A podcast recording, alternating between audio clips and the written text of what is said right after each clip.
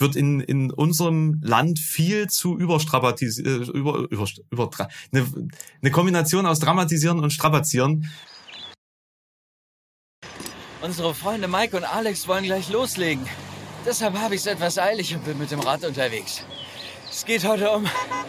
Alter, zieh schon rüber. Nach weiter rechts kann ich nicht. Äh, wo war ich? Also, es geht um... Rechts vor links gilt auch für dich mit deiner Scheißkarre. Verdammte BMW-Fahrer. Ja, also hört euch die Folge einfach an. Moment, war das Alex?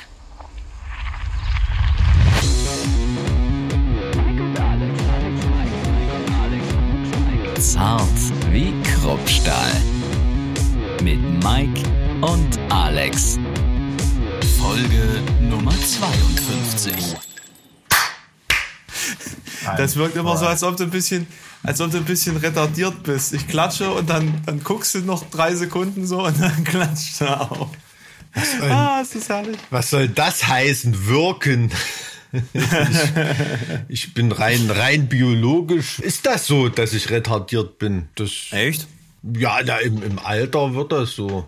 Also ich habe jetzt schon nicht mehr die gleichen Reflexe wie mit als Teenager oder Anfang 20. Gut, ist jetzt die Frage, ab wann man dann zu solchen Begriffen greift. Ja, ob das Zum Beispiel ein Reflex, wo ich ganz eindeutig bemerke, also Leute, denen ich früher ohne, ohne Umschweife eine geschwallert hätte, der Reflex kommt jetzt einfach gar nicht mehr, sondern man dreht sich einfach um und geht. Und äh, wo Jugendstrafrecht nicht mehr anwendbar ist, dann ähm, weißt du, wie es ist. Naja, wenn die Konsequenzen des eigenen Handelns dann doch auf einen zurückfallen. Ne? Ja, ja, ja, ja aber äh, schön, dass du, dass du spontan heute Zeit hast. Ich weiß, dass du ja momentan sehr eingebunden bist.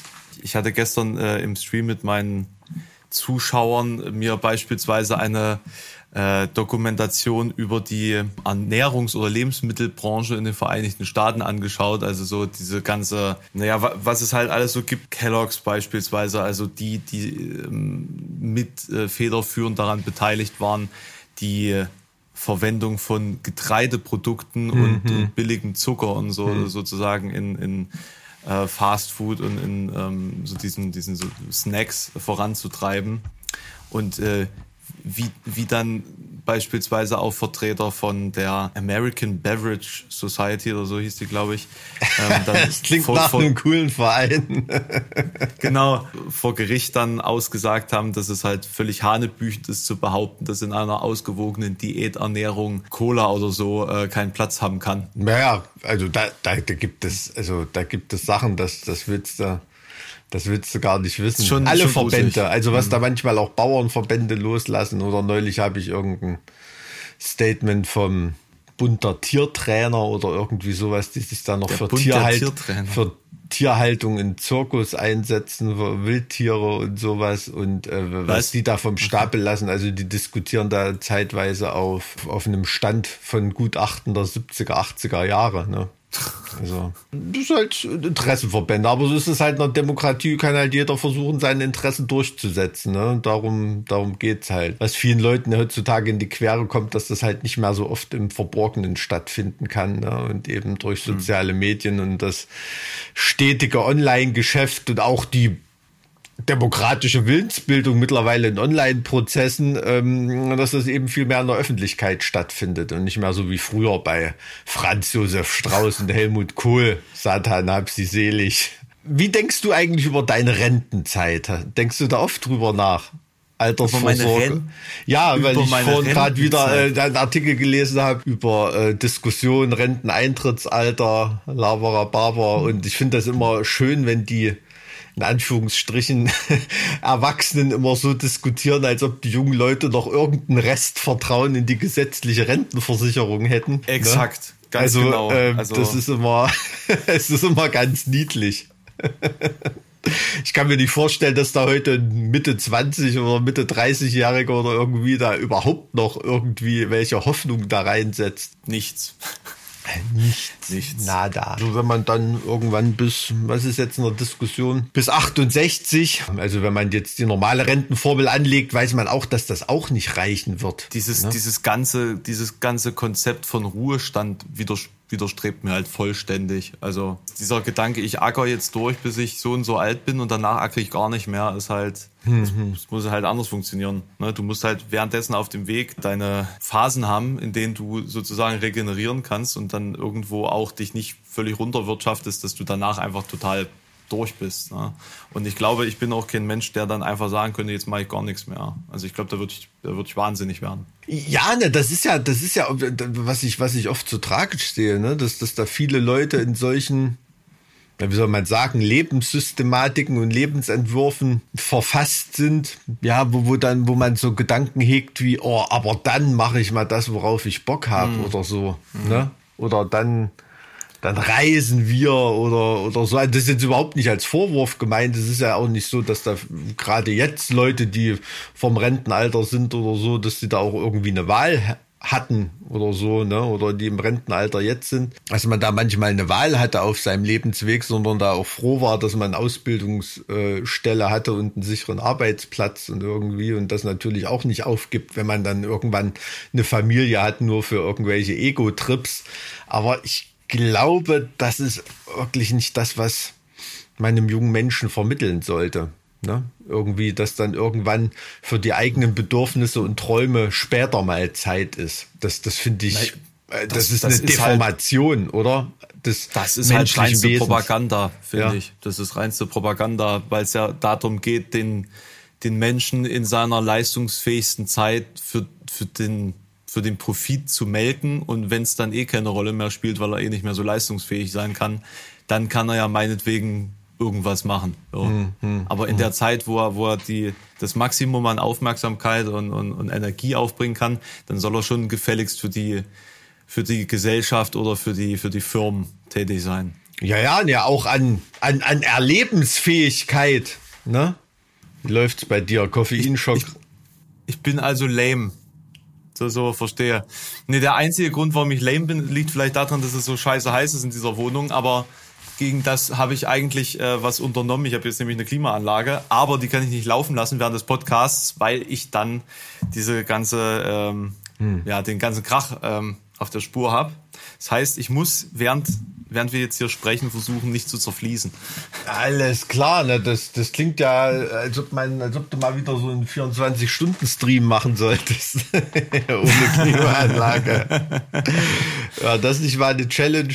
24 Stunden? Nee, äh, du, ganz ehrlich, das... Ähm es ist auch gerade, glaube ich, nicht die Zeit dafür. Ich glaube, die Leute sind jetzt gerade wirklich mal froh, dass sie wieder raus können. Ja. Ähm, ist ja. mir jetzt auf jeden Fall aufgefallen. Also ist eigentlich gerade nicht, nicht die Zeit, um irgendwas zu veröffentlichen. Man sollte einfach jetzt rausgehen und, und es den anderen gleich tun. Und, ist ähm, ja auch so in den Abendstunden, ne? wenn man da mit 8, 20 Uhr mit irgendwas anfängt oder so, da kann man ja draußen durchaus noch Federball spielen oder so.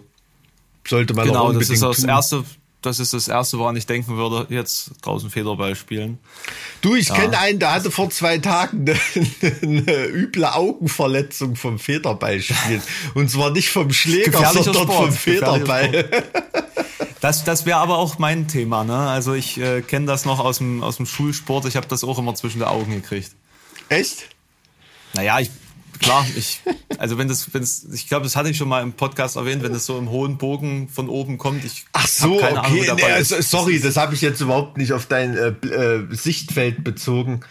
Ich dachte, das war jetzt so eine so eine generelle äh, Veranlagung nee, zur Katastrophe. Das war einfach, nee, das war einfach, aber es ist halt einfach mega albern, wenn da so ein total einfacher Ball kommt, wirklich richtig so richtig tüdelig, ne? Also wo du weißt, hm. der ist, also kriegt, kriegt jeder und du auch weißt, du würdest ihn natürlich kriegen, aber in dieser Flugbahn ist es dir einfach nicht möglich, ihn zu treffen. Und dann kriegst du ihn zwischen die Augen. Das ist, äh, gibt es auf jeden Fall immer äh, kurzes Gelächter. Das, äh naja, gut, das kann in der Fitte an der Maschine nicht passieren, gell? Äh, lieber solche Sportarten. Was jetzt? Ja, ich, ich kenne ich kenn einen Haufen Leute, die, die mangels, also jetzt nicht wie bei dir, aber die mangels irgendwie Koordination oder irgendwas, die gehen dann halt lieber pumpen oder machen so irgendwelche Fluchtsportarten wie, wie Laufen oder Schwimmen oder sowas. Ähm, Meinst du, dass das, dass das deswegen gibt, ist, gibt oft, also ganz, ganz, also ich kenne, also ohne Scheiß, also wenn du dann mal irgendwann mal so jenseits der 40 bist oder so, da wird sich dein Freundeskreis da komplett trennen. Also alle die, die ihr irgendwann mal, die so, die Kandidaten waren, so ein Sport, so eine drei Minus oder so eine zwei Minus oder irgendwas. Ja, gerade so durchgeschleppt quasi. Gerade so, gerade so durchgeschleppt oder irgendwie, ne? Das sind dann so die Halbmarathonläufer und großen Triathleten und so und die im Hobbybereich mit ah, Carbon-Fahrrädern so, für 10.000 Euro rumfahren und Wirklich? Und sowas. So ja, ja, ja, das ist, das, das ist äh, total krass. Also das ist wirklich der neue Midlife-Crisis Porsche ist das ähm, diese ganzen Ausdauersportarten, für die man eigentlich nur Willen und kein Talent braucht. Das ist da wirklich inflationär. Macht Spaß. Ich gehe natürlich auch viel schwimmen und, und was weiß ich. Das will ich überhaupt nicht irgendwie blöd aussehen lassen, aber es ist wirklich auffällig. Also, dass die, die, die als Jugendliche im Sport richtig gut waren, die haben da meistens bis 40 ihre Gesundheit schon im Sport gelassen.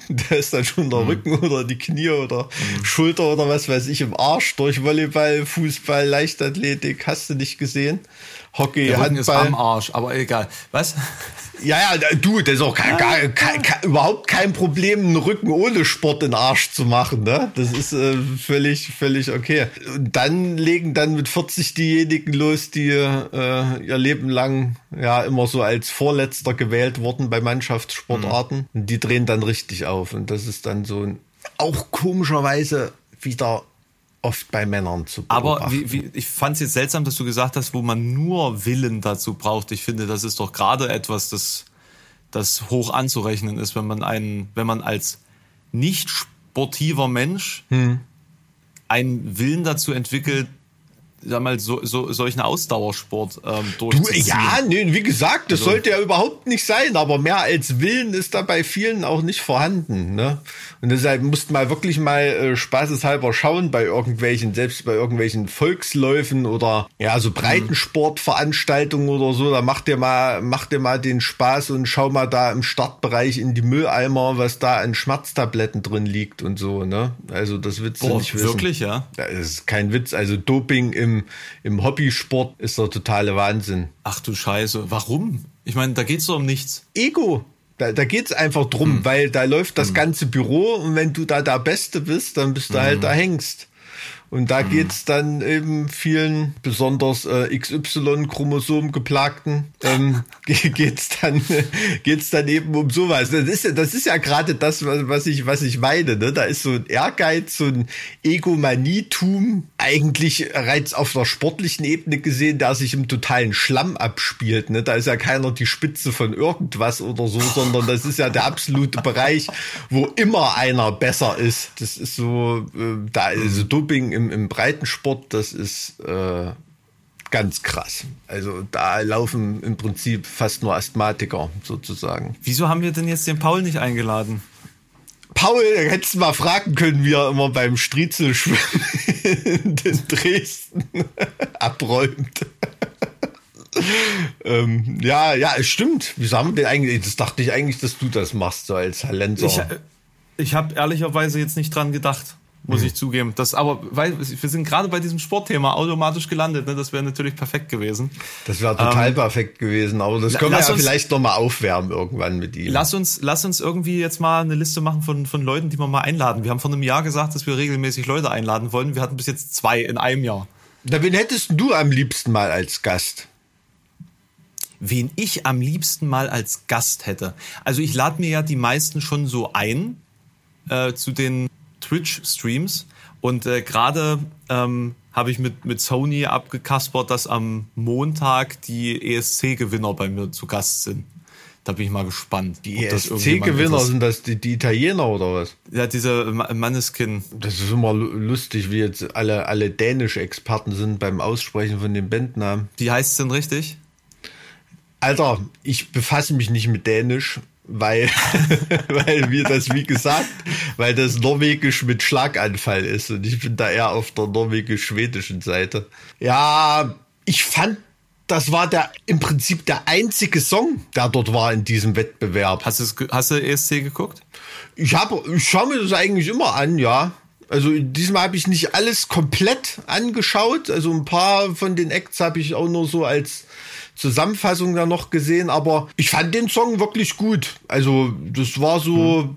ich meine, gut, klar, ist ein Rage Against the Machine Gitarrenriff, ne, so, so das Hauptding irgendwie, aber finde ich das mal in dem Kontext irgendwie abzuballern und da einen geilen Rocksong draus zu machen, kann ich nichts Schlechtes dran finden. Also ist ein, ein guter Song. Also es waren, weiß ich nicht, sowieso nur ein oder zwei Lieder, wie gesagt, dabei, die Songs waren. Ne? Also das muss man, ja, muss man, muss man ehrlich sagen. Alles andere ist ja wirklich nur, da hast du wirklich das Gefühl, ja, wie, wie, wie, wie erkläre erklär ich das jetzt, dass das irgendwie nicht, nicht blöd drüber kommt, aber bei vielen osteuropäischen Acts, die haben so eine bestimmte, so eine bestimmte Style-Variante, in der das stattfindet. Ne? Da hat man wirklich ja. das Gefühl, da ist so ein, da ist irgendwo ein Puff leer geräumt worden und auf die Bühne äh, äh gebracht und da wird ein bisschen Techno dazu gesungen.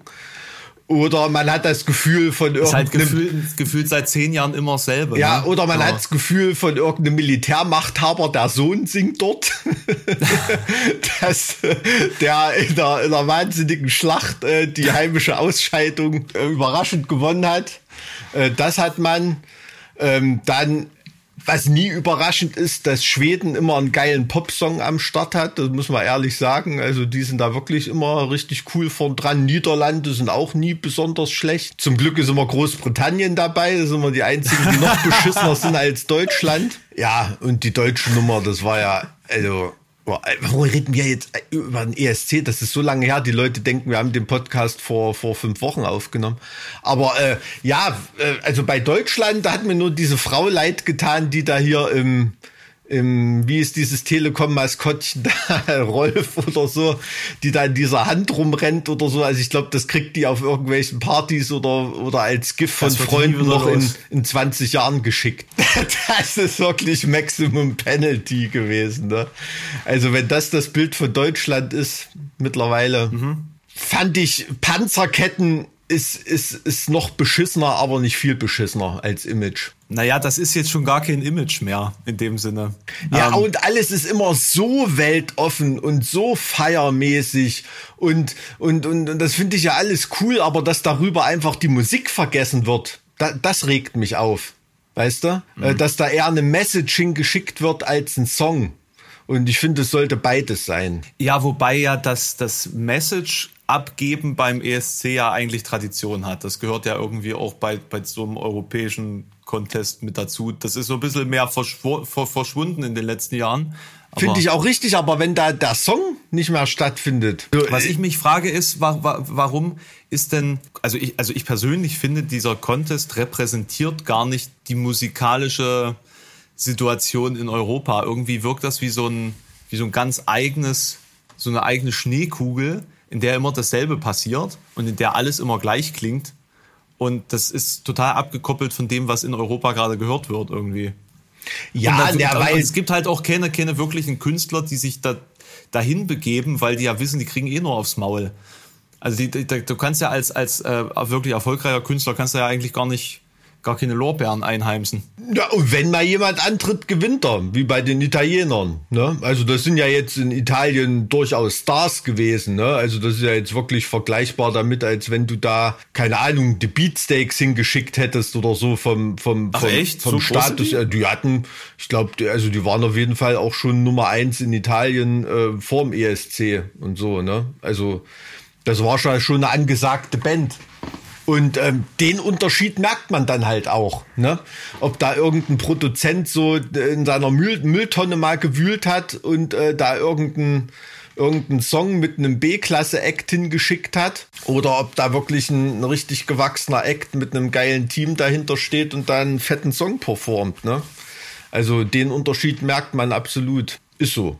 Also da, da beißt die Maus keinen Faden ab. Und das finde ich halt, wie gesagt, schade.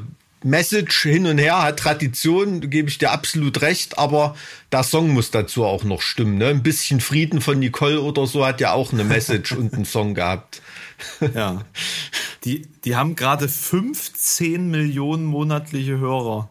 Die sind ja wirklich riesengroß. Also da haben zwei Songs fast 100 Millionen ja, also ich, mich hat, ich fand's total geil mit diesen Manowar-Klamotten, da ein Rage Against the Machine Riff und da so, so, so Gianna Nannini-mäßigen, einen rauen italienischen Rocksong zu spielen. Hat irgendwie alles gestimmt. Fand ich, fand ich geil. Ähm, absolut verdient gewonnen.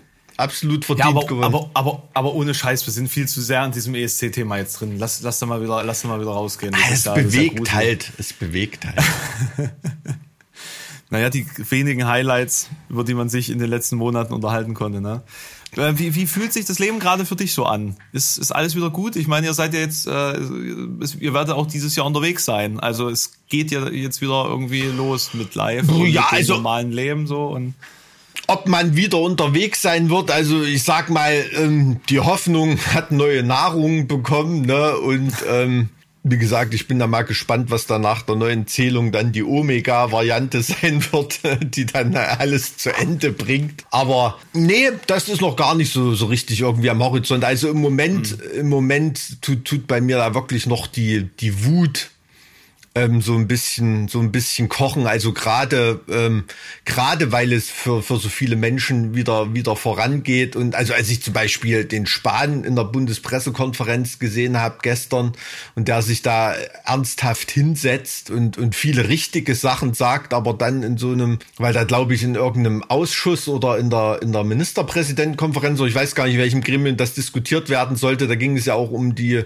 wieder Perspektive für die Wiedereinführung von Massenveranstaltungen Veranstaltungen und so weiter. Ne? Und das wurde dann halt, so diese Initiative von Grünen und der SPD, das zu besprechen, wurde dann ja so weggebügelt von FDP und CDU und dem, dem ganzen Müllhaufen. So, und, und Spahn sitzt dann da und rechtfertigt das so mit, ähm, wir haben gleich von Anfang an gesagt, Party und feiern wird das letzte sein, was wieder geht. Das ist einfach so. Ich mache auch gerne Party. Das war der erste Lacher. Der Partyhengst. Äh, und dann war mir nicht mehr zum Lachen zumute, weil dann einfach so von oben herab, ohne dass er überhaupt drüber nachgedacht hat. Also es hat sich in dem Moment so richtig manifestiert, auf was von einem falschen Denkgleis er unterwegs ist, ähm, dass das für Millionen von Menschen, die in der Eventbranche beschäftigt sind, Party und Feiern ist. Ne? Das ist deren Existenz, an der sie bedroht sind. Das ist deren Arbeit, das ist deren Lebenserfüllung. Und er tut das so weg mit äh, Party und Feiern, schmeiße ich eine Pille oder nicht. Das kann doch mal einen Moment warten mit, mit, mit so einer Bemerkung. Also äh, das war wieder mal absolut ernüchternd. Ne? Und, und Arroganz, also, Arroganz ist ja sein Leitmotiv. Also das ist ja zieht sich ja durch alles, was er, was er so kundtut und wie er handelt. Ja, ja, ja, aber äh, noch nicht mal in, ja, und, und aber die allerschlimmste Form von, von Arroganz und Weltfremdheit, die sich dessen noch nicht mal bewusst ist. Hm. Weißt du? Wenn, wenn, wenn ein Kubicki äh, äh, ein Interview gibt oder so, dann, dann weiß er, dass er doppelt so viel auf dem Kasten hat wie die meisten Leute im Raum und die, die dazu gucken oder so. Und es ist so eine bewusste Arroganz, die das auch instrumentalisiert und stilisiert. Ne? Aber bei, bei Spahn ist es einfach nur tapsige Dummheit im, im vollen Unbewusstsein. Und das ist, das ist natürlich totale, totale Tragik. Ne? Also da, damit will ich überhaupt nicht in Zorn von irgendwelchen Corona-Schwurblern stoßen, die da irgendwelche Maßnahmen angreift oder so, sondern mir geht's jetzt wirklich nur um die, um die Attitüde, die sich da offenbart. Ne? Also der einer kompletten Industrie gegenüber, das einfach so als Feiern, Party, Haken dran äh, äh abzustempeln. Also da da, wenn du mich da nach meiner Gemütslage fragst, das ist die jetzt gerade, ne? Und da kann auch der Sonnenschein nix, nix dran ändern. Ja, als Bauarbeiter würde mir sagen, da, da kocht mir das Wasser an der Ritze. Um's mal das habe ich noch nie gehört, tatsächlich. Mit, mit dem Sonnenschein zu verbinden. Es ist vermutlich in Thüringen passiert. Und das habe ich früher, als ich wegen des hohen Sonnenstandes zwischen den thüringischen Tälern, so dass dann die Lichteinstrahlung besonders stark in die äh, angesprochene Ja, ja, aber nur an drei Tagen im Jahr, wo die Sonne da hinkommt. Ja, genau. ne? Das ist dann wie so in irgendwelchen norwegischen äh, Fjordtälern, wo da Spiegel auf dem, auf dem Berg sind, damit da tagsüber Sonne auf dem Marktplatz scheint. Also ich finde, in, in Suhl ist es schon vergleichbar finster, ja. Also wenn du da durch Suhl fährst, da denkst du auch, das ist sehr selten ein bisschen naja. Sonnenschein. Suhl ist schon, ist schon speziell, auf jeden Fall. Ich ja. überlege mir immer, wie, wie sich das wohl damals angefühlt hat, als sich die ersten Siedler entschieden haben, hm, das ist ein guter Ort, um zu siedeln. Also immer mal wieder, wenn man so, so ganz äh, interessant platzierte Ortschaften sieht, so in äh, extrem exponierter Lage beispielsweise oder in, in so einem Tal oder in, irgendwo in einem am, am Rand eines Tals, wo es quasi nur einen Ausgang gibt oder wo es wirklich die ganze Zeit düster ist. Ne? Irgendwie im Schwarzwald beispielsweise, da gibt's ja so richtig verwunschene äh, Täler mhm. und, und Schluchten und Ecken, wo du dann denkst, okay, hier ist aber auch die Welt zu Ende. Ne? Also das muss ja damals ein tagelanger Marsch gewesen sein, da dann wieder zur nächsten Zivilisation zu kommen. Das ist schon tough, sich also, dann für so einen Ort zu entscheiden. Habe ich jetzt auch nicht kommen sehen, dass wir da heute noch hier in die Raum- und Stadtplanung einsteigen. Ich wollte das mal studieren, Mike. Äh, wirklich? wirklich? Also werden ganz mhm. oft, ganz oft Leute gesucht, also die da was auf dem, auf dem Kasten haben, das ist da wirklich selten. Kann man auch in Weimar super studieren, sowas. Ähm, das, das ist mir zu paragraphenlastig, ehrlicherweise. Ich ja, hatte das ja das im Studium mhm. und habe dann gemerkt, dass es eine gute Idee war, mich nicht dafür zu entscheiden. nee, aber. Und, naja, ähm, als ich dann angefangen habe, Bau, das Baugesetzbuch auswendig zu lernen, dann war es dann Ne, also ich, es gibt einen Grund, warum ich nicht Medizin studiert habe, nämlich weil ich nichts mhm. auswendig lernen mhm. möchte.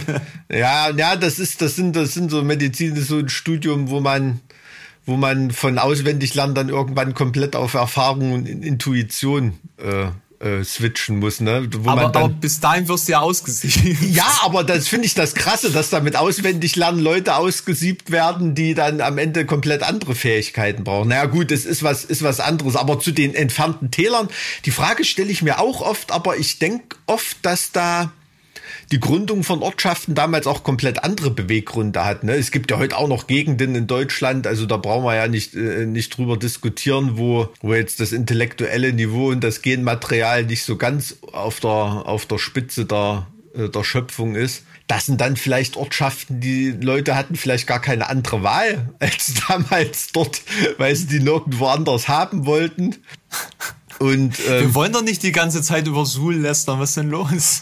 Na, boah, da war, ey, du, in, in der Struktur von Südthüringen ist, ist Suhl noch ein Leuchtturm, ne? Also, ähm, dass wir mal ganz ehrlich sind, worüber wir hier reden, ne? In den Wahlkreisen von Hans-Georg Maaßen, äh, da unten. ähm, das ist schon, äh, da brauchen wir auch nicht um heißen Brei drum reden. Ne? Und Deutschland, äh, viele, viele, oder was damals das Gebiet Deutschlands war, ne, muss man, muss man ja ehrlicherweise sagen, hat da an ganz vielen Orten sah es da in Deutschland komplett nicht anders aus. Ne? Also man muss sich auch mal vergegenwärtigen, als da in England eine industrielle Revolution und so schon komplett, schon komplett am Dampfen war sozusagen, da war Deutschland noch ein kompletter Ziegenfickerstaat. Das Schön, wie charmant du das immer umschreibst. Ja, das, äh, das, das sind nur Worte, die ich da gebrauche, um immer so diesen latenten Nationalstolz bei manchen Leuten ein bisschen wegzupolieren. Ne? Man muss sich da wirklich mal bewusst machen, auf was vom Stand Deutschland da vor gar nicht allzu langer Zeit noch war, ne? weil man immer so, immer so, so stolz ist auf die in Anführungsstrichen äh, deutsche Kultur. Da waren im Prinzip alle Dörfer so und manche haben sich dann halt oder Städte und manche haben sich dann eben weiterentwickelt, sind irgendwie explodiert und manche Täler sind dann eben eben komplett zurückgeblieben. Insofern ist es,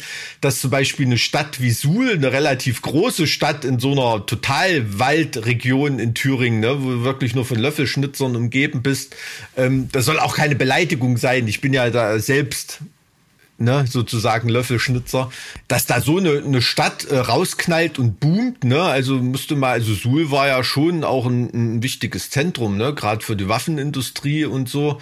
Waren und sind die immer noch führend. Ich gehe jetzt einfach mal davon aus, ohne mich jetzt mit Suhl aus, äh, wirklich auszukennen, dass es halt wenige Möglichkeiten des Warentransports in dieser Region gab und Suhl sich dann halt einfach an einem Schlüsselknotenpunkt da irgendwo aufgehalten hat, dass die äh, ich sag mal, Erzvorkommen in der Gegend gesichert waren und dass das äh, durch irgendwelche Flüsse, ich weiß jetzt nicht, was durch Suhl fließt, dass da dann sozusagen auch ein Frischwasserlieferant äh, war und ähm, Transport. Das kann schon sein, also das, das mag, mag vielleicht in einem, in einem Siedler-Strategiespiel zutreffen, solche Überlegungen, aber in der Wirklichkeit ist es oft auch ganz anders. Ne? Also manchmal waren es auch einfach nur ein Landesfürst, der auf irgendeinem Scheißhaufen gesessen hat und sich überlegen musste, wo er seine Residenzstadt hinballert. Also jetzt nicht in Bezug auf Suhl. Aber also ich kann jedem nur raten, mal besonders im Winter mal nach Suhl ist eine sehr schöne Gegend, sehr schneesicher. Ja, zum, zum Skifahren, ja. Ja, also ist ja durch bestimmte Begebenheiten, äh, was weiß ich, meteorologischer und geografischer Art ist ja der Thüringer Wald viel schneesicherer, als es die, die Höhe, die er eigentlich hat, vermuten lassen würde. Ne? Also das geht ja da noch nicht mal auf 1000 Meter hoch oder knapp 1000 Meter ist da die höchste Erhebung. Mhm. Ist so schneesicher wie wie manche Gebiete in, in Alpen, die da so auf 1500 Meter liegen. Ne? Aber die letzten, die letzten zwei Jahre auch nicht so richtig, oder? Also mal abgesehen jetzt hier von wo. Ja, doch war Jahr, schon, war schon mehr. Also wenn ich da immer mal so in meine App gucke, ob es sich lohnt zum Skifahren, da bin ich ja manchmal wirklich bei 10 Grad plus losgefahren in Weimar und 40, 40 Minuten später stehst du dann irgendwo auf dem, auf dem Schneekopf oder auf der Schmücke oder so in 30 Zentimeter Schnee. Ne? Also das ist schon, ist schon krass. Also da, und manche Dörfer da, die haben da wirklich, also bis ganz weit in Frühling rein noch mit, mit Schnee zu tun und so. Ne? Das ist dann auch nicht so gute Laune fordern, wenn der Rest der Welt schon beim Spargel Spargel genießen ist und äh, du noch du noch Schnee fräsen musst vom Haus. Ne? Also, aber deswegen sind da manche Regionen auch so ein bisschen im positiven wie negativen Sinne dickköpfig und machen da so ja Bisschen norwegisch Ding. dann quasi oder was? Thüringen wird ja auch immer als das Skandinavien Deutschlands bezeichnet in kultureller ja, Hinsicht. Ach so, okay, gut, ja, okay. Ja. Ja, aber aber es ist äh, erstaunlich, wie ähm, wie sehr auch das Wesen von Menschen einfach durch das Wetter oder die äh, geografischen hm. Gegebenheiten geformt ist im Endeffekt. Ne? Und das Total. merkst du halt einfach, wenn du diesseits oder jenseits der Alpen unterwegs bist, dass die Mentalität da ja eine völlig andere ist. Hm. Also so rein grundsätzlich. Ne? Hm. hm. Und da gibt's ja auch immer dieses, naja, der, also die, die, dieses so ein bisschen mit Achtung zu genießende Ausdruck des globalen Nordens und des globalen Südens also bezogen auf, auf äh, sozusagen Staaten, ja, Industrie, äh, ja, also die, die halt irgendwie eher industriell vorangeschritten sind im, äh, in kühleren oder gemäßigteren Gefilden im Vergleich zu Staaten, die halt in tropischen oder generell sehr, sehr warmen Gebieten liegen. Und dass es da eben irgendwo Gründe ähm, gibt, warum diese Entwicklung sich anderweitig vollzogen hat. Ne? Also generell ist ja der globale Norden eher als der der Teil der Welt zu betrachten, der dann äh, Kolonialisation vorangetrieben hat, mhm. der sozusagen den globalen Süden unterdrückt und, und äh, nach wie vor ähm, unter seiner Knute hält. Und die Frage ist äh, dann halt immer, woran liegt das eigentlich, dass sich das so entwickelt hat? Und, und ich glaube, dass da viel einfach auch mentalitätsbezogen ist, dass du, wenn du in, weiß ich nicht, in Niedersachsen sitzt und dann denkst du dir so, ja, ich muss jetzt hier irgendwie raus, weil das will ich schon in Niedersachsen. So. Und dann äh, ziehst du in Krieg und na, also gab ja viele ähm, Hannoveraner äh, Söldner beispielsweise. Mhm. Das ist ja so ein, so ein äh, siebenjähriger Krieg. Ach, wie komme ich jetzt da drauf?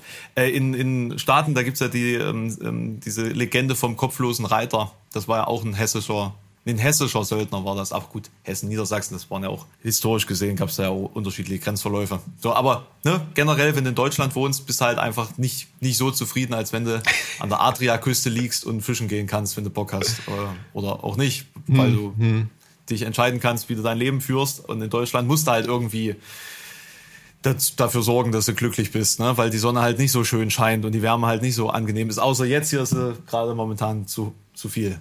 Jetzt fange ich nämlich wirklich an zu schwitzen langsam. Das war ein total wirrer Monolog, aber ich hoffe, es den ist trotzdem... Werde ich ungeschnitten den Leuten um die Ohren hauen.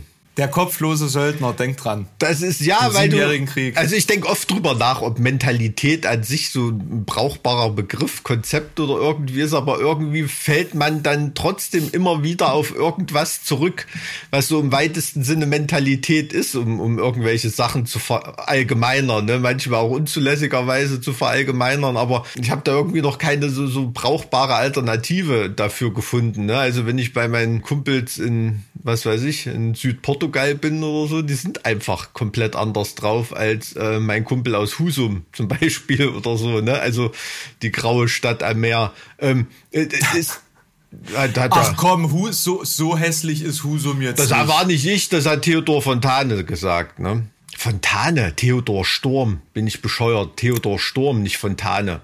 Sorry. Da fällt mir zum Beispiel äh, eine, eine coole Anekdote ein, weil du sagst, ähm, wie die Leute so sind, wird von, von der Umgebung beeinflusst. Ich habe mal mit einem mit einem Deichgrafen auf einem Deich gestanden an der, an der Nordsee und der Wind pfiff uns irgendwie um die Ohren. Und dann hat er Fontane zitiert, oder was? Nee. ähm, das werde ich schon irgendwie schneiden, dass es noch intelligent wirkt. Gott sei Dank. Ähm, und, und da habe ich so, habe ich so gefragt, ey, sag mal, warum reden die Leute hier im Norden nicht so viel? Warum sind denn die so wortkarg, ne? Und der hat irgendwas so gebrabbelt. Und ich habe ja nicht geantwortet. Weil, weil mir, weil mir der, der Wind so um die Ohren pfiff. Und ich habe gesagt, hä? Und da hat er nochmal, ich habe es wieder nicht verstanden, ich gesagt, ey, sorry, der Wind, der ist hier so laut, ich verstehe kein Wort. Und der, genau, deshalb reden wir nicht. und das war, war, das leuchtete mir dann vollkommen ein. Das leuchtete mir dann vollkommen ein. Also das war so ein, so ein Moment, wo ja, Erkenntnis und, und, und akustisches Vernehmen zusammenfielen, was selten ist bei mir. Ja, ich glaube, das war aber auch ein Gag, oder? Also. Weiß nicht. Keine Ahnung, ich weiß bis heute nicht, was er eigentlich gesagt hat. Aber. Die Erkenntnis hat sich dir nicht offenbart. Nee, nee, Schade. aber ja, Schade. also das, das stimmt schon. Gibt ja da so, so Klischees, die auch nicht nur unberechtigterweise Klischees sind. Ne? Der, Herz, der herzliche herzliche Süden, der, der unterkühlte nordische, muss man schon so gelten lassen manchmal. Absolut. Ja, ich, also mir ist das, mir ist das natürlich auch immer sehr unangenehm, weil es ja etwas ist, was man so schlecht greifen kann. Ne? Man be begibt sich einfach in einen anderen Landstrich hm. und man merkt ja, wie dieser Landstrich auf einen wirkt, ne? wegen der Sonneneinstrahlung, wegen der Temperatur, wegen der Luft. Es ist unfassbar, wie viel, wie viel leichter die Luft in Küstenregionen ist. Mhm also, es, also ich kann es nicht anders beschreiben, sie ist einfach leichter. Genau wie der Regen auf den britischen Inseln zwar viel ist, aber einfach anders als Regen bei uns. Irgendwie, der ist auch nicht so, also der ist auch leichter, keine Ahnung. Ich, ja, hat das dann was mit, mit, mit, einem, mit einem Seeklima oder einem Inlandsklima zu tun? Oder ist das das, was man darunter bezeichnen würde? Dass in, einem, in einem, Wald in, in, natürlich eine andere mhm. Luftfeuchtigkeit ist, als wenn dir ja. eine, eine, Meeresbrise entgegen schummert. Ja, Kontinent, kontinentale, äh, kontinentale Luft ist trockener, auf jeden Fall. Hm, hm, hm. Es ist halt so ein Empfinden, dass ich, glaube ich, aus mehreren sensorischen Ergebnissen dann, dann zusammenfindet. Ne? Also es ist, glaube ich, auch anders, es riecht auch anders an der Küste als im Thüringer ja, Wald. Du, du kannst ne? ja, du kannst ja im, in Bad Bibran ein bisschen ums äh, Gradierwerk laufen. Äh, dann weißt du, dass, es, dass du dich dann anders fühlst.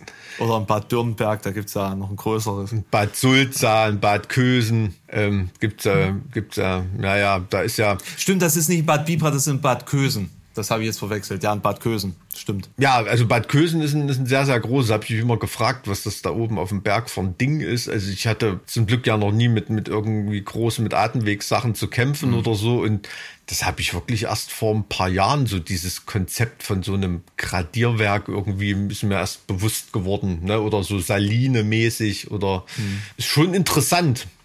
Ist schon interessant. Aber schon, schon, schon absurd eigentlich, ne? Also dieses, wir bauen jetzt eine große Mauer, wo wir Salzwasser runterlaufen lassen, hm. damit Menschen mit Atemwegserkrankungen sich so fühlen können, als wären sie an der See. Hm. Also hm. Ne, die, so, eine, so eine Luft äh, zu bekommen, weil dann die Luft drumherum einfach angereichert wird mit hm. ähm, Seewasser. Also man, man merkt also das aber wirklich, man merkt es aber wirklich erst, wenn man wenn man mal den Unterschied hat, ne? Also zum Beispiel, wenn, wenn, wenn ich als äh, Heuschlupfen geplagter, wenn du mal in die Saalfelder Feengrotten gehst im Sommer oder so, das ist wirklich, als ob dir jemand eine Glocke vom Kopf nimmt. Mhm. Also diese oder oder äh, Friedrichsroder Marienglashöhlen oder so kann ich auch nur empfehlen, auch super, um mal noch Thüringer Reisetipps loszuwerden. Ähm, das ist schon, das ist schon krass, was da, was da so die die Luft machen kann. Ne? Und man merkt ja. auch, wenn du zum Beispiel, wenn du in Sao Paulo aus dem Flugzeug steigst und du riechst als allererstes diesen diesen, äh, weiß nicht, was die da haben, Zuckerrohrsprit oder was die da verfahren, ne? Das ist ja alles irgendwelches, das ist ja nicht aus, aus, aus Erdöl.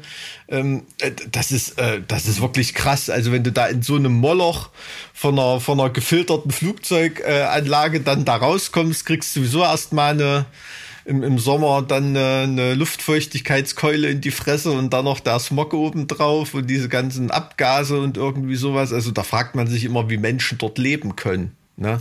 Na, weil sie es gewohnt sind dann vermutlich, oder? Ja, ja, ja, natürlich, klar. Aber wenn die dann irgendwo mal woanders hinkommen, da merkt man dann auch den Unterschied. Ne? Oder ich kann mich auch noch dran erinnern, als ich in 90er Jahren in London war oder so, da hast du, wenn du bei einem Spaziergang durch die Stadt, da hast du dann einfach schwarze Brocken aus deiner Nase geholt. Boah, wirklich? Ja. So, so heftig, ne? Und das ist in China oder so heute immer noch so. Ne? Mhm. Aber äh, in London oder so, da merkt man dann, was sich dann schon verbessert hat. Es ist schon krass so. Das ist ja quasi die Suppe, in der wir schwimmen, ne?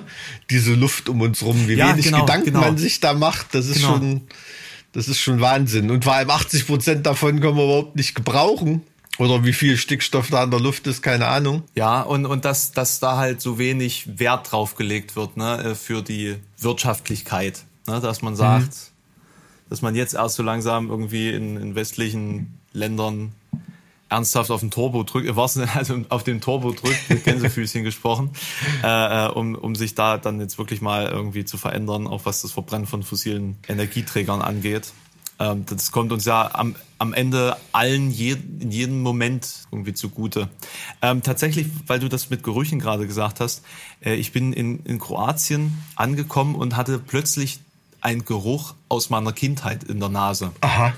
Und ich weiß nicht, ob das bei dir auch so ist, aber es gibt so Gerüche. Du weißt sofort, woher du die kennst und hm. was du damit verbindest. Als, als ob das quasi wie so, eine, wie so eine Information ganz spezifisch abgespeichert wurde und dort hm. konserviert wurde. Hm. Auf so einer ganz unterbewussten Platine bei dir im Kopf. Ähm, und das ähm, habe ich dann versucht rauszufinden und das ist äh, Cheesewood.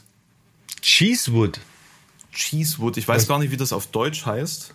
Ähm, das sagt mir gar nicht, das habe ich noch nie gehört. Das klingt ja interessant. Ja, aber gerade bei Gerüchen ist es ja oft so, gerade wenn es aus deiner Kindheit ist, ist das ja oft mit einer Emotion verbunden das fräst sich dann natürlich ganz, ganz tief in dein, in dein Hirn ein. Ne? Ist absolut, also ist auch bei, bei Gericht, äh, wenn da bestimmte Zeugenaussagen sind oder so, wenn man das mit, mit, mit Geruchseindrücken oder so noch verbinden kann oder so, da geht beim Richter dann sofort ein Licht auf und erhält dann die Zeugenaussage für sehr, sehr glaubhaft, wenn solche Erinnerungen dann noch hm. mit solchen sensorischen Sachen unterlegt sind, ne? weil das ist immer wirklich ein Wahrheitszeichen für Aussagen.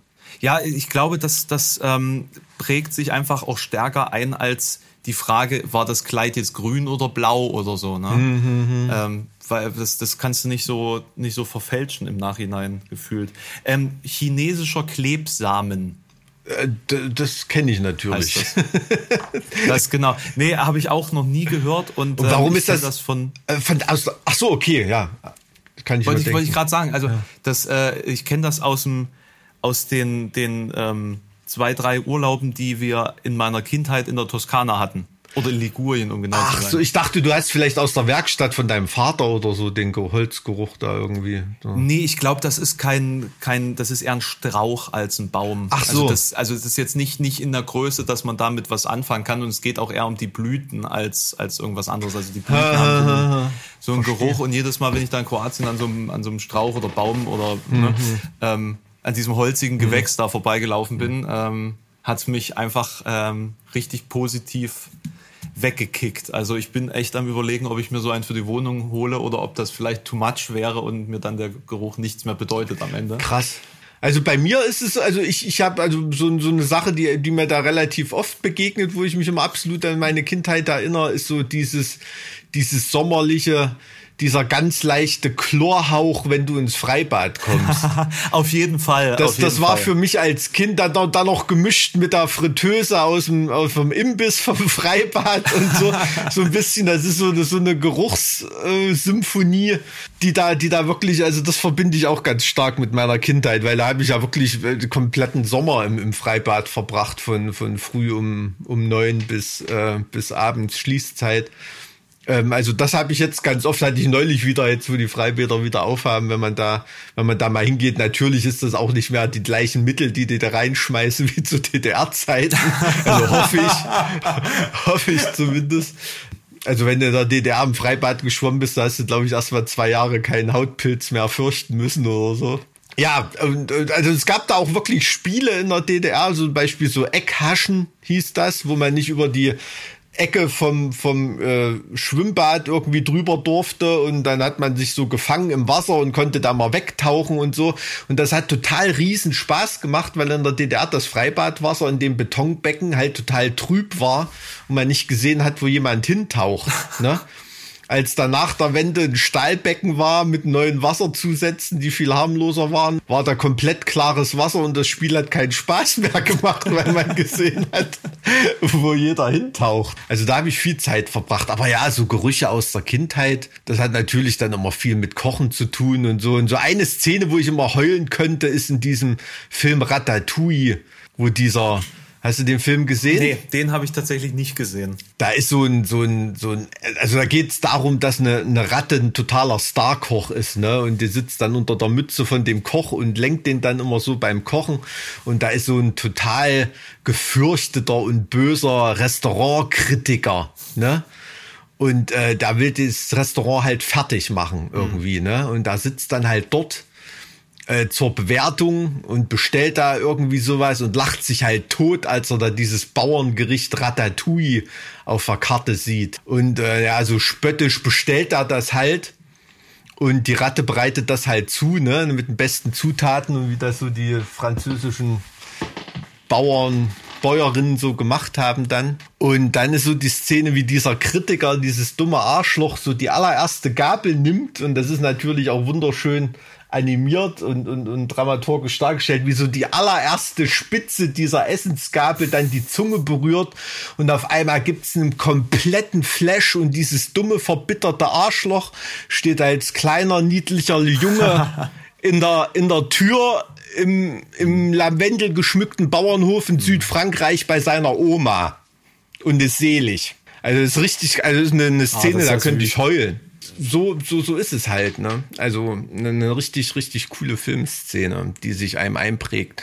Und ja, so, so ist das mit, mit Essen oft. Und da gibt's auch, kann mich auch dran erinnern, Hermann Kant hat auch mal in einem Buch geschrieben, irgendwie, dass er aus seiner Kindheit so eine bestimmte Art Knackwürste ähm, dem Geschmack ist er sein Leben lang hinterhergerannt und immer wenn irgendwo was hing, was so ähnlich aussah, musste er das kaufen, weil er gedacht hat, na, vielleicht schmeckt das mal wieder so. Und ähm, das ist sehr und, interessant, mir geht's überhaupt ja. nicht so.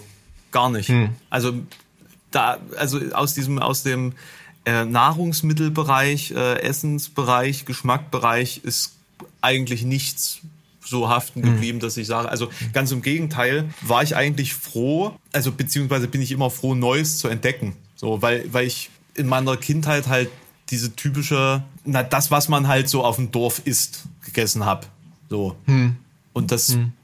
esse ich halt nicht mehr. Also gar mhm. nicht. Überhaupt nicht. Das mhm. ist halt nicht mehr das, was ich mir irgendwie so reinleier. Vielleicht war es einfach grundsätzlich nie mein, mein Gusto. Wobei ich jetzt sagen muss, beispielsweise der Grünkohl von meiner Oma ist super und ich glaube, mit, mit der Würzigkeit werde ich das auch nirgendwo bekommen, aber ich würde auch nirgendwo Grünkohl bestellen. Also, mhm. Ne? das ist ganz paradox. Also. Jetzt habe ich Bock auf Grünkohl, ey. Ich glaube, das werde ich mir heute Abend machen. nee, aber also Grünkohl wäre jetzt nichts, wo ich in ein Restaurant gehen, gehen würde und sage, ich möchte jetzt bitte Grünkohl mit, hm. mit zwei Knackern oder so. Das hm. Leichtes Sommergericht. Leichtes Sommergericht, das stimmt. ja, na, es ist aber, also ich glaube, ich glaube da ganz fest dran, dass dieser, dass dieser Verlust von kindlichen, ja, wie soll man sagen, sensorischen Erfahrungen oder so und dem nachzujagen oder so, dass das einen ganz großen Teil des unbewussten Frustes von Erwachsenen ausmacht. Ähm, naja, dass, dass man, man das eben dieses, irgendwie nicht mehr Ideal hat. sucht, dass man dieses Ideal sucht. Ja, ja, das dass man das sucht und das ist auch es gibt ja auch Biografien und Leute, für die ist das wieder unerreichbar. Ne? Also ich erinnere mich zum Beispiel an den Geschmack von Süßigkeiten, die es in der DDR gab oder irgendeine beschissene äh, ungarische Fleischsuppe, die eine Tütensuppe war, die ich geliebt habe. Wo soll ich das heute noch herkriegen? Ne? Gut, erstens bin ich Veganer seit Ewigkeiten, aber selbst wenn du das Maggi-Regal durchprobieren würdest, ne, das, das, äh, den, den, den Geschmack äh, kriegt man da irgendwie und es ist halt absolut unerreichbar, weil es das einfach nicht mehr gibt. Ne? So dieser nicht territoriale Verlust von Heimat, das meine ich gar nicht, sondern dieser sensorische Verlust von Heimat über die Zeiten hinweg mhm. und durch die politischen Systeme. Ne? Ich habe mich da auch schon mit, mit Flüchtlingen drunter, drüber unterhalten und so und ähm, ähm, für die ist das eine ganz, ganz große Sache. Die können sich genauso an den See hier stellen, hinstellen und den, und den Sonnenuntergang angucken, aber da kommt dann halt nicht dieser, dieser sandgeschwängerte Windhauch äh, aus der Wüste rüber oder oder oder die bestimmten ja. Büsche zu der Blüte, das riecht dann halt hier nicht so irgendwie und ja, das, das ist glaube ich das was ein ganz großes Vermissen für viele Leute ausmacht oder ich habe einen Kumpel aus dem Ruhrpott, ne, der sagt Kulturstadt Europas Essen äh, mega geil, was die da gemacht haben, total schöne Sachen, aber wenn ich jetzt hier stehe und über den geilen Park gucke, das ist nicht die Erinnerung meiner Kindheit. Mein Essen ist dreckig mit Fördertürmen, mit rauchenden Schloten, mit dreckigen Männern, die da von der Arbeit kommen. Und, und an diese Gerüche und, und Anblicke erinnert er sich. Ne? Und, und, und das hat dann so ein Stück Heimatverlust dann. Ähm, ich glaube, das, das macht viel aus. Und das ist auch so oft ein bisschen, glaube ich, viel, viel ostdeutscher Frust. Das ne? ist auf jeden Fall eine das, sehr, sehr interessante Perspektive, weil ähm, also gerade das auch so zu hören in Bezug auf Essen, aber auch im, im, jetzt drüber nachzudenken in Bezug auf Gerüche, weil ich das für mich selbst so noch nie identifiziert habe oder oder ne, also ich könnte jetzt sagen, habe ich nicht, weiß ich nicht, ob das ob das jetzt vielleicht auch übertrieben wäre oder oder jetzt nicht äh, zielgerichtet, aber ich für meinen Teil fühle mich eigentlich immer wohl, wenn ich nicht hier bin und denke mir so, meine Güte, was habe ich beispielsweise die Seeluft mhm. vermisst oder meine Güte, was mhm. habe ich jetzt die, die mediterranen Gewächse äh, vermisst oder mhm. die Landschaften oder so. Und dann kommst du nach Sachsen-Anhalt zurück und denkst dir so, oh. außer Flieder, ja, natürlich. Flieder ist hier schön. Na, es gibt ja, natürlich, Flieder. aber ähm, du hast halt den Verlust noch nicht, ne? Vielleicht deshalb bist du wahrscheinlich ein re relativ glücklicher Mensch. Stell dir mal vor, du bist auf einmal gezwungen, irgendwo hinzufliehen, wo du im Leben niemanden aus Sachsen-Anhalt treffen wirst. Ne? Und naja, auf also einmal. Also, beziehst bitte ja, nicht ganz so spezifisch auf Sachsen-Anhalt, aber. Einfach nur, einfach nur aus, aus, als Beispiel. Und trotzdem vermisst du irgendwas und auf einmal quatscht dich abends in der Bar irgendeiner an und sagt, na meiner. und, und dann halte ich das, dann halte ich das für nicht ausgeschlossen, dass du dann irgendwie so merkst, dass da doch ein Verlustgefühl irgendwie da war. Sei froh, dass du solche Verlustgefühle noch nicht hattest oder, aber vielleicht bist du auch noch nicht in dem Alter dafür. Ne? Oder vielleicht ist es einfach wieder so eine Generationsfrage, ne? Weil ich meine, du hast ja jetzt so einen, so einen Systemwechsel auch miterlebt, was du jetzt ja auch gerade angesprochen mhm. hast im, im Hinblick auf ne, das Verändern äh, dadurch, dass sich ja Staaten auch verändern und politische Systeme und, und generell mhm. irgendwie auch der, mhm. der Fokus von Ost nach West verändert hat. So dementsprechend auch eine ganze, also sich alles quasi irgendwo Schritt für Schritt gedreht hat. Also da, das kann sein, dass mhm. das das vielleicht auch verstärkt dahingehend. Aber ich habe das glaube ich, ich habe ja. so, so eine Zäsur ja nicht gehabt, sondern das war ja alles. Das meinte ich ja, ja, ja. So, ne? Genau, das meinte ich. Aber solche Zensur, äh, Zensuren, solche solche Zäsuren können sich ja durchaus noch äh, irgendwie ergeben. Also ich hatte das neulich, äh, neulich hat vor einiger Zeit, glaube ich, äh, hatte ich das schon mal erzählt, als ähm, dann letzten Sommer doch irgendwo ähm, bei so einer Geburtstagsfeier eine Band gespielt hat, irgendwas, und der Typ hatte einfach nur Soundcheck mit dem Drum gemacht. Ne? Hm. Also was, was mich bei jedem Festival auf jeder Tour zu Tode nervt, ne? war ich froh, dass einfach mal wieder nach einem, nach einem halben Jahr zu der Zeit einfach mal wieder zu hören. Das war so, ach geil. Oder, ein, ne? oder ein Bier aus einem Plastikbecher trinken. Ja, ja. Aber glaub mir, glaub mir, ähm, du wirst, wirst das Gefühl wird dich vielleicht ereilen, könnte ich mir vorstellen, wenn du das erste Mal wieder so ähm, hat ja jeder Veranstalter dann so einen Moment, wo die Sache sozusagen gelaufen ist, wo nichts mehr viel schief gehen kann. Der letzte Headliner ist am letzten Abend auf der Bühne, man setzt sich hin und trinkt dann mit seinem Partner äh, ein Gläschen oder ja. irgendwie sowas und merkt, wie geil es gelaufen ist, dass du in so einem Moment noch mal richtig merkst, wie dir das gefehlt hat. Und vielleicht ist das so der erste Verlusterlebnis, was dir da bewusst wird. Also Mike, das weiß ich seit anderthalb Jahren, dass mir das fehlt. Also da, da bin ich mir Ja, ja, bewusst. du weißt, du weißt das, aber so dieses ganz bewusste Spüren in einem Moment, dass es dir dann, dass man es wirklich auf einem Moment wirklich fokussieren kann, ne? Oder das, das glaube ich, ist dann noch mal, ist dann noch mal was ganz anderes, ja, glaube ich. Aber also. da, man muss halt, also man merkt das wirklich sehr, sehr stark, diese, diese Livestream-Veranstaltung, da hat jetzt auch keiner mehr Bock drauf. Ich glaube, auch im Hinblick darauf, dass ähm, in, in, in der zweiten Hälfte des Jahres dann doch wieder live was passiert. Bist du so sicher, dass da live was passiert? Ich bin da echt immer noch so. Also ich bin sehr sicher. Also alles vor September sollte safe sein. Nach September. Nee, alles vor September. Was nach September passiert, keine Ahnung. Ach so, meinst du das? Ja, ja, ja, verstehe. Also, also ich glaube, wirklich so Dynamo, ich glaube, da, da, das wird passieren.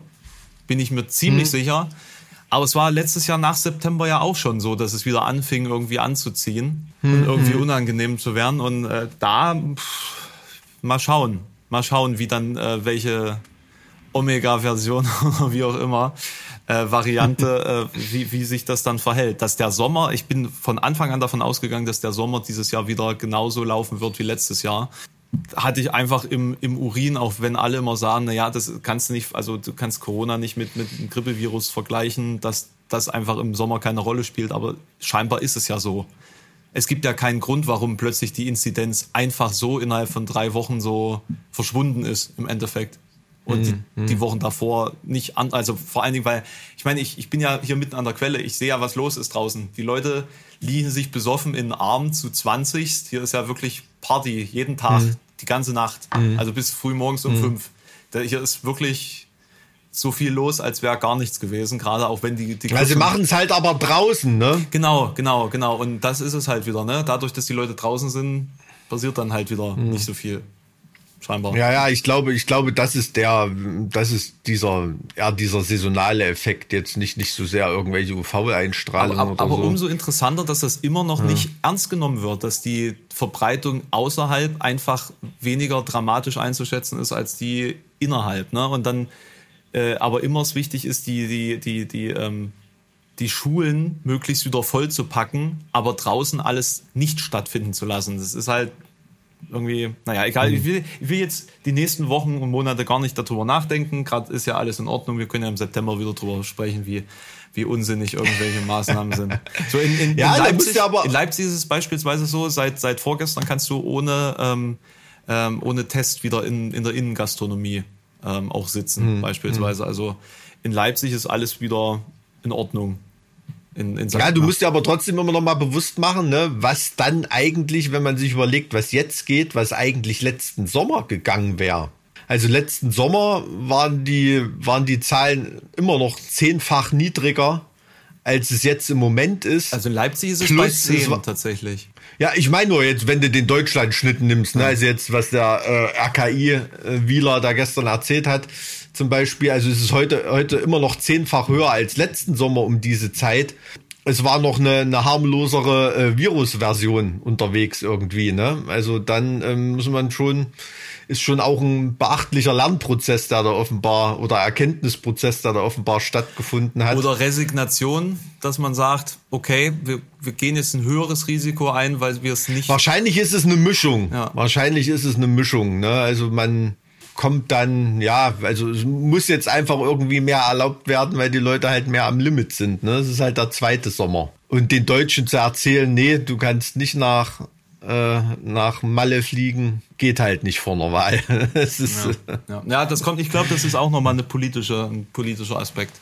So, und äh, wir sehen ja, dass sich die CDU wieder dahin zurückbewegt, wo sie vor den Debakeln der letzten Monate war. Ja? Und äh, hm. tja, ist jetzt nicht, Schlimm, ist, ist jetzt nicht so, dass man es nie erwartet hätte, ne? Und im September ja, wird also, wieder ja. bei, bei 30 Prozent ankommen irgendwo. Also da ist auf den Deutschen ist da Verlass, ja. dass er dann wieder in seiner, in seiner schwarzen Kohlgrube landet am Ende, wenn er sich unsicher ist. Es ist einfach so. Der Deutsche hat es einfach nicht besser verdient. Revolution von oben. Man kennt's doch. Ja, wegen, wegen schlechter Witterung fand die deutsche Revolution in der Musik statt. Tja. Einer meiner Lieblingssprüche glaub, wer war das? Tucholsky? Nee, keine Ahnung. Den Spruch kenne ich tatsächlich nicht, ehrlicherweise. Ja, müssen wir mal googeln. Ich gehe davon aus, so Dynamo, das, das wird schon passieren.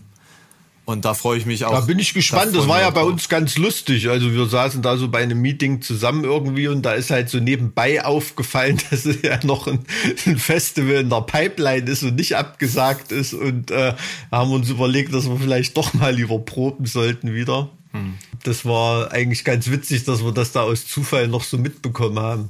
In äh, Österreich sind ja auch ähm, ähm, Area 53 und, und Metal on the Hill in Graz. Ähm, die finden ja auch statt. Die sind jetzt auch nicht so groß. Also das geht. Heißt das jetzt 53? Ist das nicht immer 51? Nee, nee, nee. Das äh, ist die Hausnummer 53. Ach das so. ist der Witz da dran. Der, äh, der Veranstalter hat da eine, eine Burg um seinen Hof drumherum gebaut, also quasi so wie so, ein, äh, wie so eine Mauer. ähm, ich könnte mir vorstellen, dass ihm das dieses Jahr ein bisschen äh, zum Problem wird, weil ich glaube, dass sehr, sehr viele aus Deutschland rüber pilgern werden. Hm, äh, weil hm. das Line-Up ist halt auch gut. So, also als Headliner hm. Eisbrecher und Epica, das für eine 1500 Mann, Mann Veranstaltung.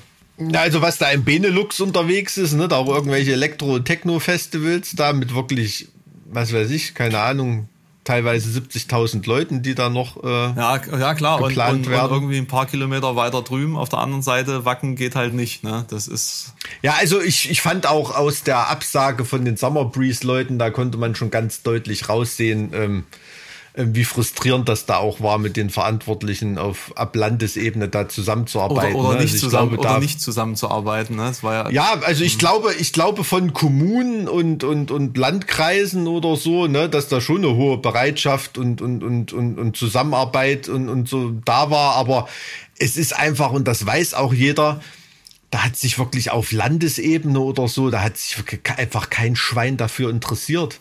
Ne? Das, das ist einfach so. Also weil, weil Sachen zu verbieten ist immer viel, viel schwerer, als Sachen gar nicht stattfinden zu lassen oder zu erlauben. Ja. Ne?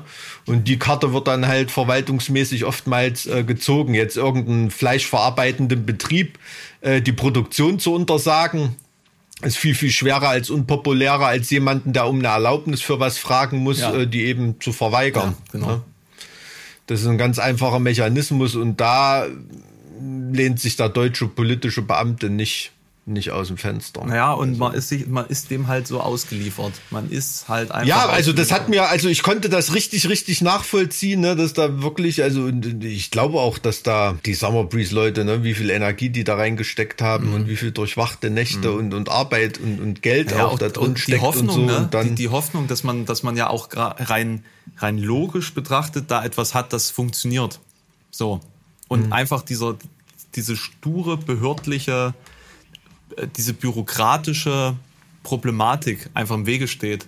So, die, die ja, ja also ich, nicht ja, sinnhaft ist, die ja nur. Also ich finde besonders, besonders frustrierend, was man da auch so rauslesen konnte, an diesem, an dieser politischen Kultur, abzuprallen. Also wirklich dieses, äh, wie es halt politische Kultur ist, da positive Signale äh, zu vernehmen, ne? So nach dem Motto, ja, wir werden alles versuchen oder so. Und dass die endgültige Reaktion dann unzweideutig einen klar macht, dass man sowieso nie eine Chance hatte. Von Anfang an. Weil einfach ja. ke keine Relevanz zugemessen wird. Ja.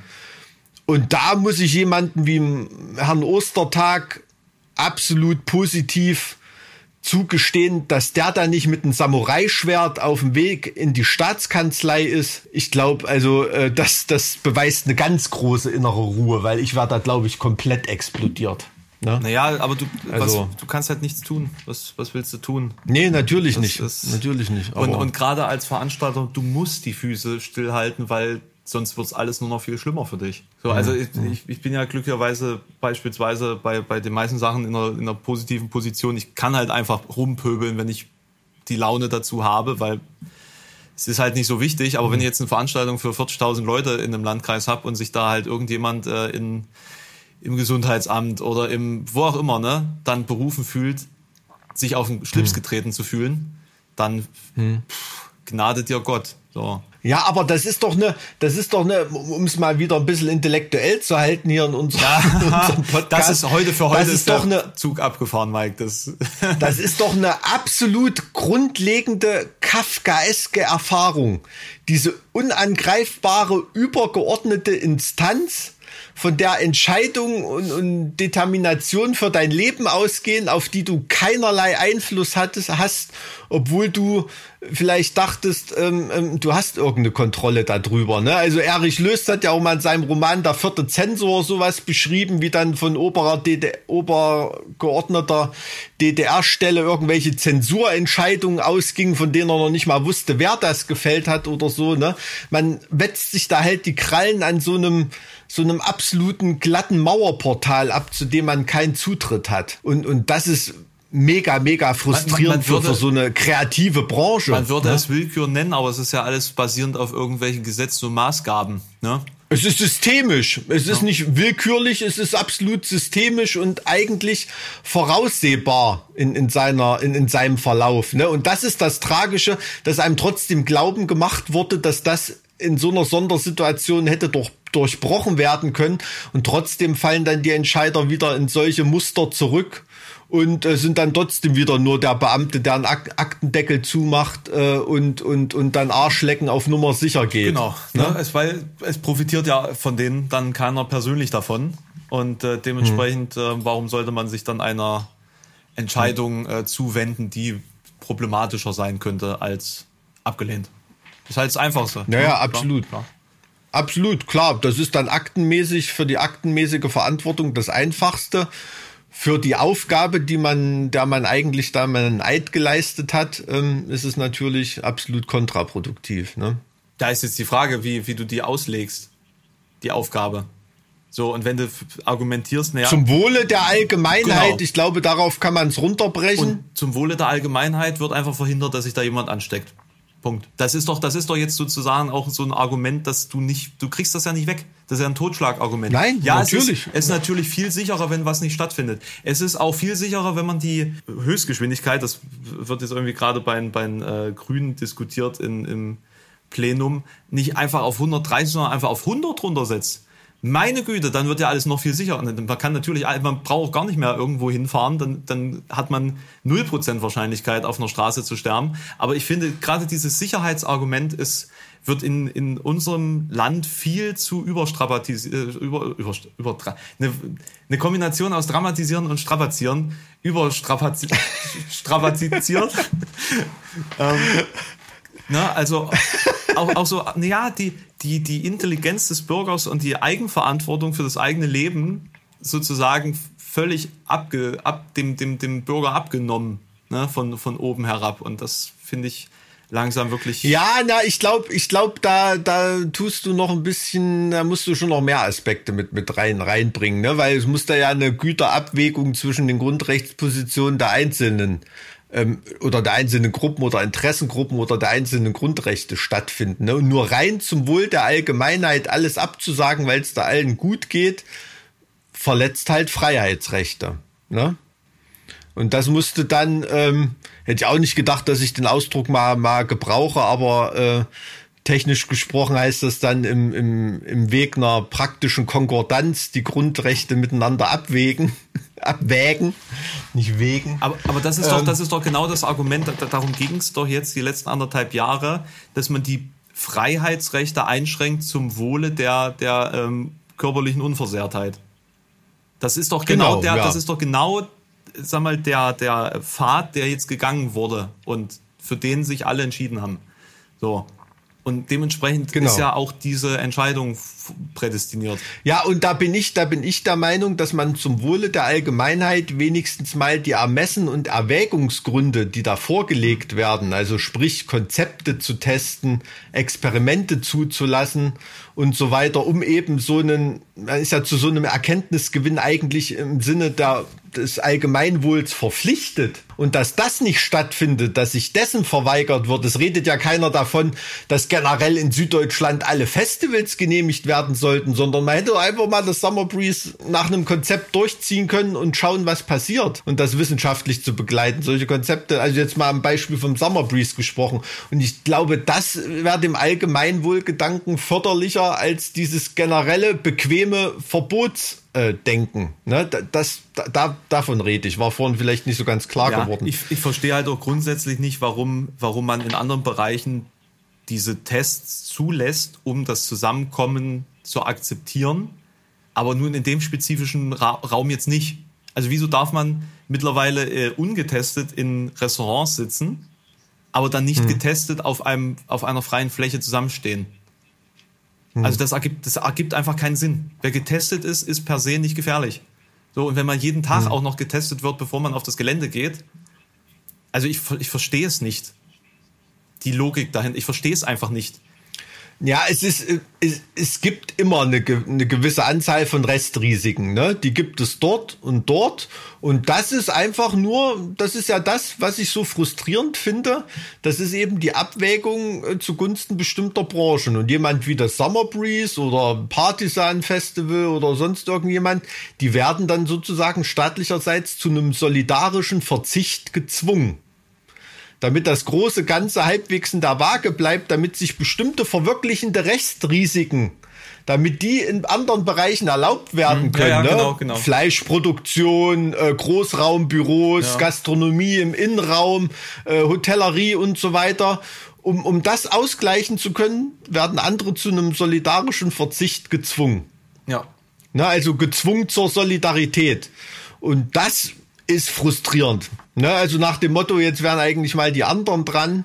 Ja. Das spielt ja auch in den Überlegungen gar keine Rolle, ne? Wenn die, wenn diese Krähe da vom, vom Hotellerie- und Gastroverband äh, ständig da in Tagesthemen Interviewzeit bekommt und so, ähm, spielt ja auch gar keine Rolle, ob andere Branchen schon doppelt so lang geschlossen sind wie die Hotellerie und Gaststätten. Ne? Und, und das wird ja dann auch noch ähm, ähm, instrumentalisiert, indem diese Branchen, äh, die ja auch miteinander verschränkt sind, äh, auch noch gegeneinander aufgehetzt werden und die eine noch bessere Lobbyarbeit machen müssen, um ihre Freiheiten auf Kosten der anderen zu bekommen ne, dass dann eben nicht dieses gemeinsame konzeptionelle gesamtgesellschaftlich und gesamtwirtschaftlich vorangetrieben werden kann, sondern die einzelnen Branchen noch gegeneinander aufgehetzt werden, finde ich unsäglich. Ja, aber es ist genau, es ist aber ja im Endeffekt genauso gelaufen. Jeder hat sich äh, für seine eigene Branche versucht abzusichern und für sich selbst zu kämpfen. Genau. Und äh, ja. dann hat man sich eben für die entschieden, die am lautesten schreien können. So.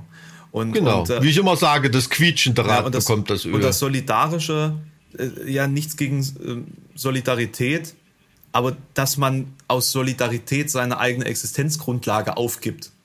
Also das ist ja nicht nur so von wegen, wir, wir, wir akzeptieren jetzt einfach irgendwie, dass wir nur die Hälfte der Leute auf die Fläche lassen können oder dass man alle mit Maske und Abstand, es geht ja gar nicht. Also es ist ja hm. gar nicht umsetzbar.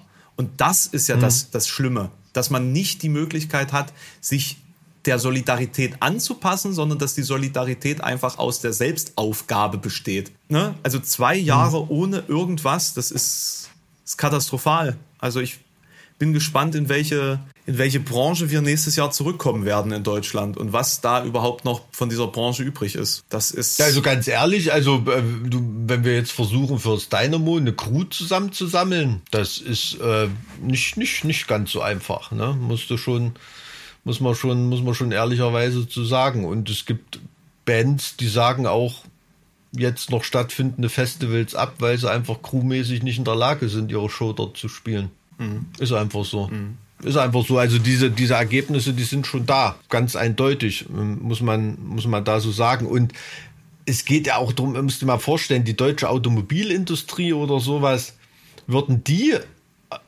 mit so einem, hätten die komplett schließen müssen mit einem Kompensationslevel, wie es in der Veranstaltungsbranche ist. Also hier hast du mal 10.000 Euro oder von den 40 Leuten, die bei dir sonst arbeiten dürfen, mal drei in Kurzarbeit oder irgendwas, ne? Die, die wären auch komplett down the drain. Wäre absolut nicht denkbar, aber andere Branchen sollen so überleben können. Ach Mensch.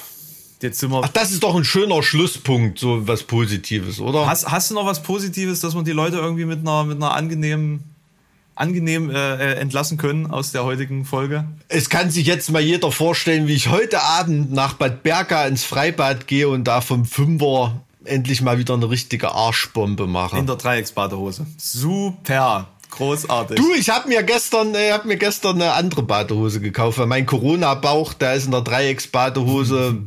Das äh, sieht dann eher so Tanga-mäßig aus im Moment. Äh, deswegen muss ich da erstmal erstmal ein bisschen ein bisschen wegschwimmen und habe mir da eine etwas, wie soll man sagen, defensivere Badehose ja. besorgt. So, dann, dann stellt euch jetzt bitte alle vor, wie Mike aus dem Becken klettert, während die Hose völlig triefnass an ihm klebt. So, jetzt habt ihr ein ähnliches ja. Bild für den für den Ausstieg ja. aus dem heutigen Podcast. Nackt. Mach's gut, mein Guter. Mit dem Bild äh, lasse ich dich in die Nacht. Bis dann. Tschüss. Ciao. Franz Josef Strauß und Helmut Kohl. Satan hab sie selig.